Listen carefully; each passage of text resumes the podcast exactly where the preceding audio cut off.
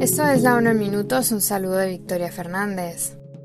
El coordinador del Fondo de las Naciones Unidas para la Infancia en Italia, del Arciprete, expresó este martes su consternación ante un nuevo naufragio ocurrido en el Mediterráneo el pasado lunes. Esta vez una madre embarazada se encuentra entre las personas que han perdido la vida frente a las costas de Lampedusa, en Italia. También ha muerto un niño de 18 meses que viajaba con su madre. Alrededor de 30 personas siguen desaparecidas, incluidos niños. El coordinador señaló que en los seis primeros meses del año al menos 200 89 niños han muerto o desaparecido al intentar cruzar el Mediterráneo central en dirección a Europa, y es probable que el número real de víctimas infantiles sea mucho mayor. Instó además a los gobernantes a crear vías legales más seguras para la migración y el asilo en la Unión Europea y a coordinar las operaciones de búsqueda y rescate para evitar muertes en el mar. Hay que hacer más para proteger a los niños en sus países de origen, de tránsito y de llegada, añadió del arciprete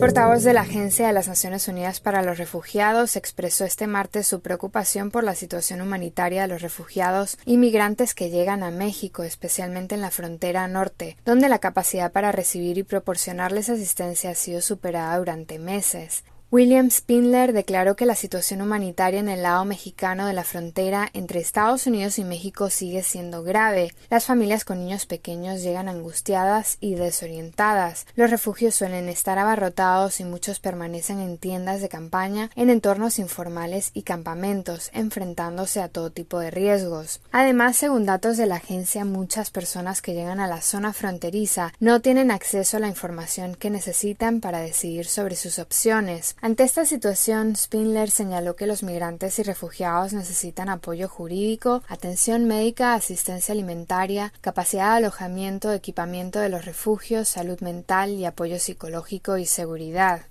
Por otra parte, el portavoz recordó a Estados Unidos que solicitar asilo es un derecho humano y que la agencia permanece preparada para colaborar con las autoridades con el objetivo de encontrar las vías seguras para los solicitantes de asilo y garantizar que las medidas y políticas fronterizas se ajusten a la legislación internacional de derechos humanos. La Organización Meteorológica Mundial informó este martes que el 2023 es actualmente el tercer año más cálido hasta la fecha, con 0,43 grados centígrados por encima de la media reciente, y la temperatura media mundial en julio se sitúa 1,5 grados centígrados por encima de los niveles preindustriales. La directora adjunta del Servicio de Cambio Climático de Copernicus, Samantha Burgess, declaró que incluso si esto es solo temporal, muestra la urgencia de esforzarse para reducir las emisiones globales de gases de efecto invernadero, que son el principal motor detrás de estos registros. Por otra parte, la extensión del hielo marino antártico sigue batiendo récords para la época del año, con un valor mensual un 15% inferior a la media, lo que supone la extensión más baja en julio desde que comenzaron las observaciones por satélite.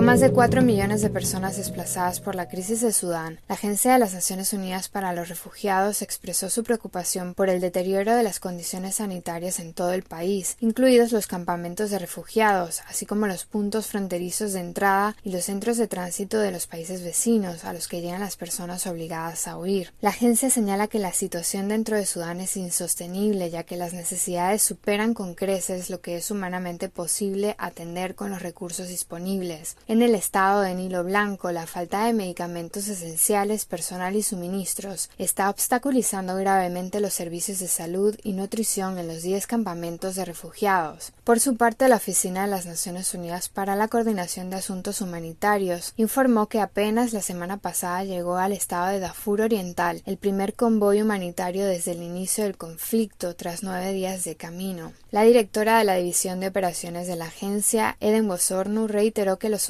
solo quieren la paz y llamó a encontrar una salida a la crisis para que el país pueda prosperar. Portavoz de la Agencia de las Naciones Unidas para los Refugiados declaró este martes que continúa vigilando de cerca la situación de los desplazados en el país en coordinación con sus socios, mientras la situación sigue siendo inestable. William Spindler declaró que las operaciones de ACNUR continúan en todo el país. Actualmente están revisando el plan de continuidad de las operaciones para garantizar la prestación de servicios esenciales en caso de que la situación se deteriore. El portavoz expresó además el compromiso de la agencia a permanecer y atender a las poblaciones desplazadas forzadamente que necesiten protección y asistencia humanitaria en el país. Hasta el momento no han visto ningún movimiento transfronterizo de nigerinos y no se ha informado de ningún nuevo desplazamiento interno durante la semana anterior como resultado de los recientes acontecimientos. Hasta aquí la ONU en minutos, un saludo de Victoria Fernández.